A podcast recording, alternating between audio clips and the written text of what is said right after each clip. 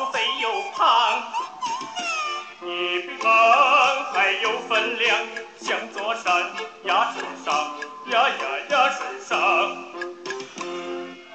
老猪啊，累的汗直淌，脚把豆来只摇黄，倒在这大路旁，打呀打。娘子咧嘴笑呀，对啊显本相呀，原来幸媳妇是那后头桌，俺老朱俺老朱背媳妇背媳妇闲了臭香哟闲了哟臭香，哎。火炉旁最好的位置永远留给说书人。今天继续来给大家讲《西游记》。今天出场的这位人物呢，是《西游记》当中整部书里边的气氛活跃者、搞笑担当。他呢，可以说是最会活着的一位神仙。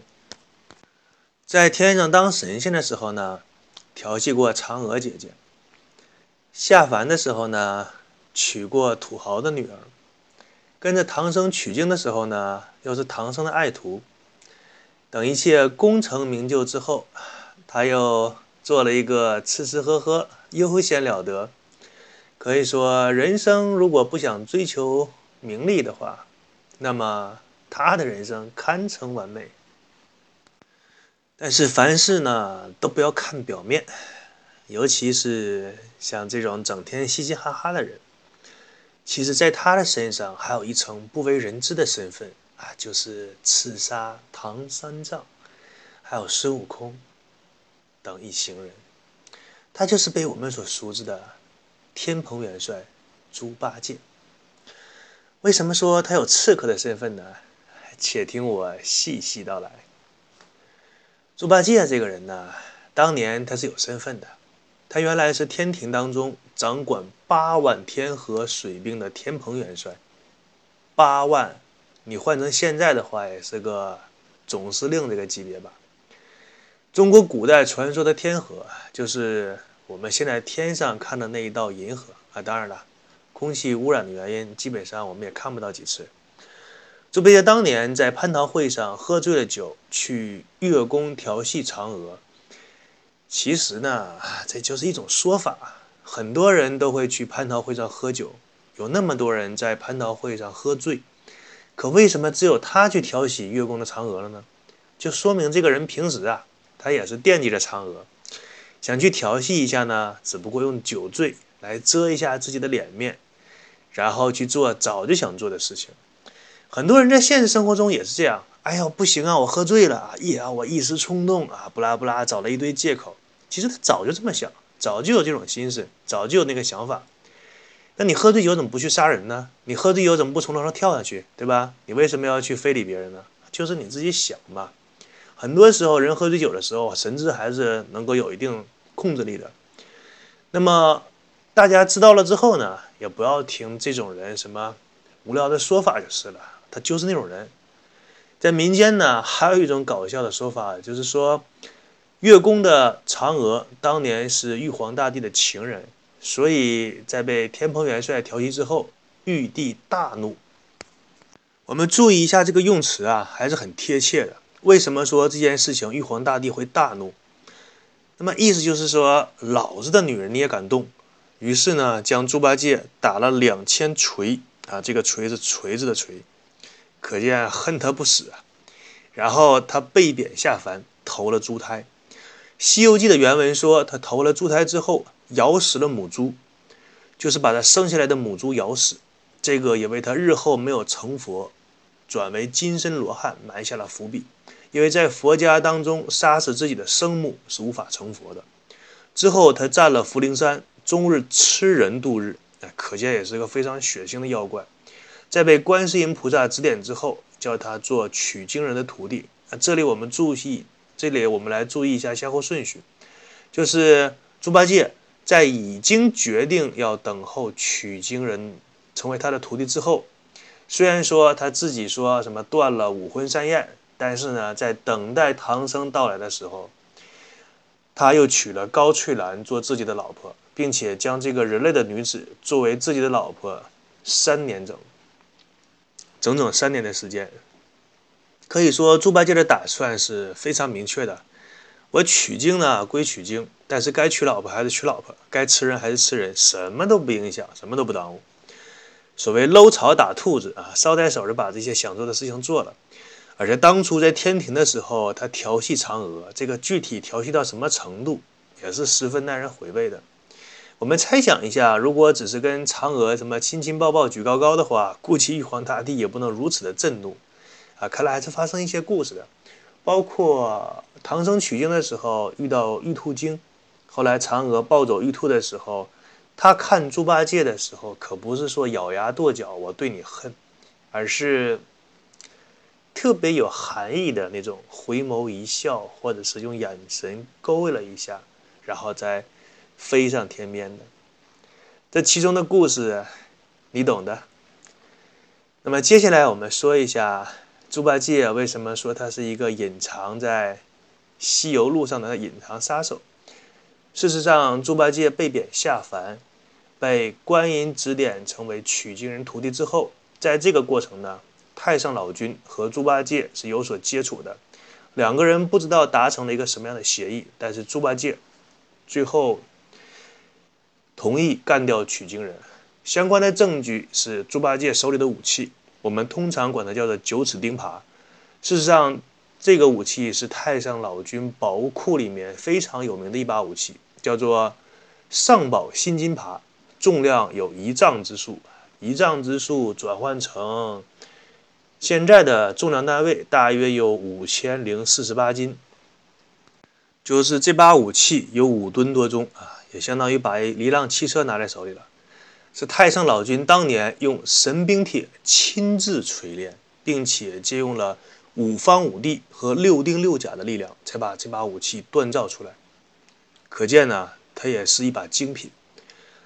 这把武器呢，跟孙悟空的如意金箍棒那种只是测量水位的工具相比，猪八戒手里的武器那才叫武器。有的人可能会好奇，为什么太上老君会派猪八戒去刺杀唐僧？因为太上老君作为道教一个位置非常高的人，他非常明白唐僧西天取经这一路上会把多少道教的地盘划到佛教的势力范围内，所以太上老君是坚决不能让这种事情发生的，所以他不惜派出杀手，暗地里用肮脏的手段也要阻止这种事情的发生。但有趣的事情是，猪八戒拿了太上老君的好处，那么优秀的一把武器之后，却没有把唐僧杀掉，这个是为什么呢？我们分析一下，因为没有什么相关的主要的证明，我们猜想一下，估计呢最大的可能性是这样的：就是太上老君给的好处跟保护唐僧到达西天之后，如来佛祖给的好处相比，那一定是唐僧这边的好处更大一些。两个好处相比较，那么会选择更大的好处。猪八戒呢，怀揣着这样一个心态去跟唐僧西天取经，这也解释了为什么每次在西天取经路上一遇点什么磨难困难，猪八戒马上就摔耙子，把耙子往地下一摔啊，说大家该散伙散伙。孙悟空回自己的花果山继续当齐天大圣，然后他回高老庄继续找自己的前妻生活，让沙悟净回流沙河。当年八六版《西游记》热播的时候，几乎是一面倒的声音就批评猪八戒，说什么好吃懒做呀，在唐僧面前打孙悟空的小报告啊，什么告状啊，好挑事儿啊，厉害的妖怪打不过等等等等。但是风水这个东西呢，它总是会轮流转的，十年河东，十年河西。不知道呢，从什么时候起，猪八戒的魅力开始显现出来，比如说。在衙门口混事的人就会说：“哎，猪八戒这种人最容易被提干。”还有一些妹子说：“就是猪八戒这种人才会哄女孩子开心，才会赢得美女的芳心。”还有领导说：“谁说猪八戒不会打妖怪啊？那一般的小妖怪，猪八戒不一下一个吗？啊，那是大一点的厉妖怪确实打不过，但是你西天取经厉害的妖怪总共有几个？遇到那种厉害的妖怪，你派猴子过去不就行了吗？”平时猪八戒用来当自己保镖就够用了，而且我们注意观察一下猪八戒他的人际网，他进一步的话可以保唐僧取经，取得一个不错的前程。退一步的话，可以到高老庄继续过自己悠闲的日子。如果心狠一点的话，就可以举起钉耙杀死唐僧师徒，然后在太上老君那里换一些好处。这么一分析，听懂了吗？猪八戒他把自己放在对自己非常有利的位置，同时他也是一个彻头彻尾的实用主义者，一切从实际和好用的这一点出发。记得有一次孙悟空去打听前方道路。猪八戒对此评论说：“哎，你管前面那些什么什么事情奇不奇怪、稀不稀奇，有东西吃就行。”而且猪八戒是唐僧一生当中最得意的弟子，也是他最宠信的弟子。那么，为什么猪八戒会是唐僧最宠信的徒弟，而不是其他的徒弟呢？为什么不是能力最强的孙悟空？为什么不是任劳任怨的沙僧？为什么不是一路上驮着他走的白龙马？这个问题就说到了一个非常有趣的人类的心理，就是什么样的人你会喜欢，什么样的人你会宠信他。让我们来看一下中国最著名的贪官和珅，他被誉为当时中国那个时代的比尔盖茨，可以说他是那个时代地球上世界首富。传闻说和珅在当时富可敌国，有一句非常经典的评语是这样说的：说和珅呐，皇上有的，和珅有。皇上没有的，和珅未必没有。那么，当初乾隆皇帝和和珅为什么关系处的那么好？为什么如此宠爱和珅？这里给大家分享一个小故事。有一次，和珅下朝的时候，遇到一个进京的将军。和珅说：“哎，什么张将军、吕将军，你去干嘛呀？”然后那个将军说：“啊，我在边关得了一个很漂亮玉制的小瓶，做的非常精致，打算献给皇帝。”和珅说：“哎，那你拿来我先看一下。”那将军不敢不给啊。那和珅一品大员，将军惹不起，就把那个盒子递给和珅。和珅看了一下，小瓶确实是不错，然后跟将军说：“啊，这个瓶子我也很喜欢，那不如你送给我吧。”然后将军一听这个话，当时愣住了，说：“哎，何大人，这个是我送给皇帝的，你要喜欢的话，改天我再给你弄个一模一样的送给你。”和珅听完之后微微一笑，挥一挥手就回府去了。结果第二天，和珅就召见了那个将军。那个将军看到和珅之后说：“哎，何大人，你找我什么事情啊？”然后和珅呢？慢慢悠悠地从自己的袖子里边拿出了昨天这个将军献给皇上的那个瓶子，说：“哎呀，张将军呐，你看一看，这个是不是昨天你献给皇上的那个瓶子？”那个将军接过来一看，大吃一惊：“哎，这不就是我献给皇上那个瓶子吗？”说：“何大人，你是从哪弄来这个瓶子的呀？”和珅说：“哈哈，这不算什么，我呢跟皇上说喜欢这个瓶子。”皇上就直接把它送给我了。不过呢，我现在不喜欢这个瓶子了。说完之后，随手就把那个瓶子摔在地上，摔得粉碎。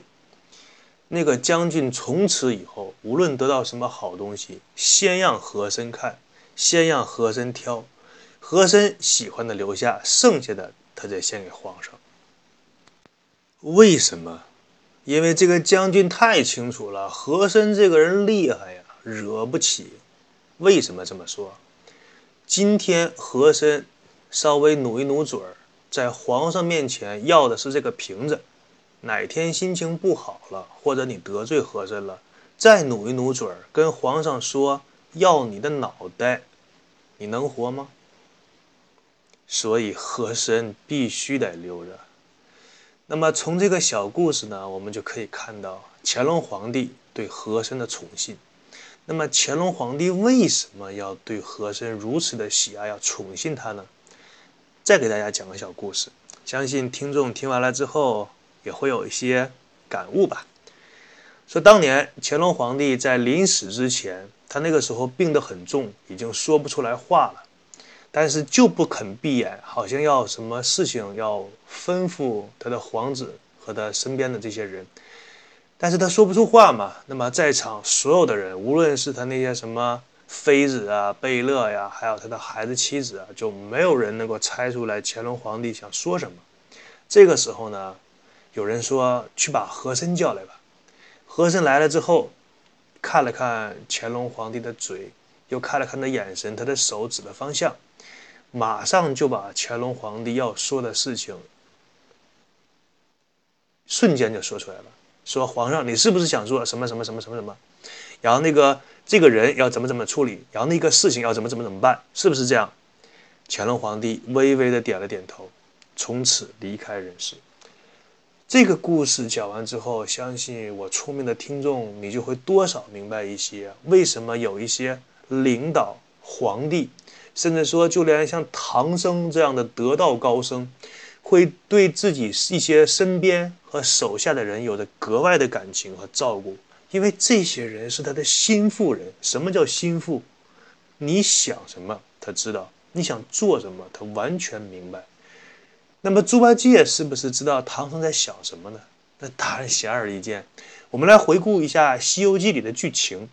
每次唐僧刚刚用手指着孙悟空，你这泼猴，猪八戒马上就把唐僧的下句话给说出来了：“你总是滥杀无辜啊！”师傅，赶紧念紧箍咒啊！师傅，你快念紧箍咒吧。很多看过《西游记》的观众都说：“你个猪八戒挑什么事儿？打什么小报告？你在唐僧的面前吹耳边风啊！”其实不是这样的，他只是把唐僧要做的事情给提前说出来了。即使猪八戒不说，唐僧也会做。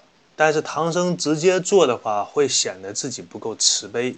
猪八戒说了，他再做，正好有个台阶下，还能把自己想要做的事情给做出来。你说心里痛不痛快？你说唐僧喜不喜欢猪八戒？就像每一次看到漂亮的女施主，虽然说猪八戒第一个冲上去啊，献了几句殷勤，但是。通常来说，不不超过三句五句，马上就转身，然后指着自己的师傅说：“啊，这个是我的师傅啊，唐僧，他得道的高僧，马上把自己的师傅介绍出来，吹捧一番。”然后唐僧这个时候呢，就假模假样的踱着方步啊，出来，双手合十，阿弥陀佛，然后再开始怎么怎么样说话。因为领导也好，唐僧也好。有这样的一个心腹人，把自己想做的事情给你铺垫好，让你做的舒服，把你自己想说的话给引出这个话题，让你说的痛快。你说能不喜欢这样的人吗？我们说一说，看猪八戒在唐僧心目当中是一个什么样的位置。平时取经路上漫漫长路无聊的时候，猪八戒可以起到开心果的作用，活跃气氛。有一两个小妖怪，拿上九齿钉耙，还能降个妖。关键时候总是能够说出自己想说的话，那个痛快劲儿就甭提了。看着猪八戒，可以说就浑身舒服。这就是为什么无论是领导也好，还唐僧也好，总会对身边的某个人特别宠爱。但实话实说，你想被领导看中，你想被唐僧宠爱，不容易。记得有一次，和珅曾经说：“宠臣。”都想当宠臣，宠臣是那么好当的吗？皇上这边刚说出一味药材，你这边汤头歌就得跟着念出来。算了，关于如何当受人宠爱的人这个话题就聊到这吧。虽然我还可以再聊一些，但是毕竟不是什么正途。所以说，我亲爱的听众们，知道为什么唐僧如此喜爱猪八戒？知道为什么？有一些人会成为领导的心腹，那么被皇帝那么宠爱的原因了吧？那么这一期节目呢，就与大家分享到这里。我同时呢，也希望大家能够喜欢我的节目。那么我们下一期节目再见，拜拜。